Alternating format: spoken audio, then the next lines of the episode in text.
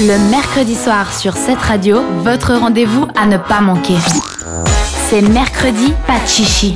De 20h à 22h, on ne parle que de nous, les filles. Et pour animer l'émission, un mec. Hum, typique. Chaque semaine, et pour la dernière fois cette année, Kanta a choisi une femme à représenter. C'est la femme de la semaine. C'est qui aujourd'hui? Alors, c'est une femme qui vient de la politique américaine, comme j'ai dit avant. Elle est jeune, mais très ambitieuse. Elle a eu un parcours d'origine rempli d'obstacles. Alexandria Ocasio-Cortez est élue le 6 novembre 2018 représentant du 14e district de New York à la Chambre des représentants des États-Unis. Elle est la plus jeune élue au Congrès américain. Elle mérite évidemment notre titre de femme de la semaine. Et elle vient d'où? Alors, c'est un Bronx Girl. Le quartier d'où elle vient ne correspond pas du tout au profil des autres candidats du Congrès, mais c'est une des raisons, j'imagine, pourquoi euh, son nom est devenu célèbre. Étant une femme venant d'une famille qui est très pauvre, mais elle est bien, bien élevée. Son père, c'est un ancien architecte et sa mère étrangère vient de Porto Rico, qui ont économisé les deux toute leur vie pour que leur fille puisse fréquenter des établissements comme la, comment on dit, la classe blanche, on va dire, fréquentée à son âge.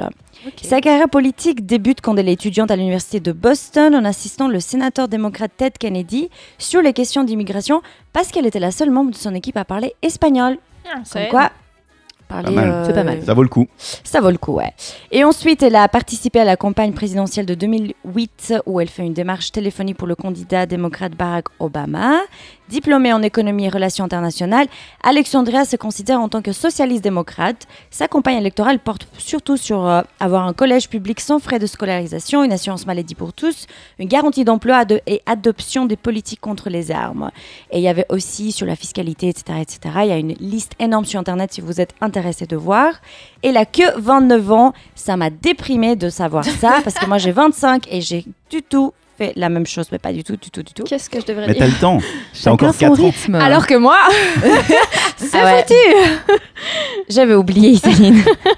Je déconne. Elle a que 19, euh, 19 ans, non, elle a que 29 ans, mais elle a déjà une image d'une femme persistante au service de ceux qui n'ont pas de voix.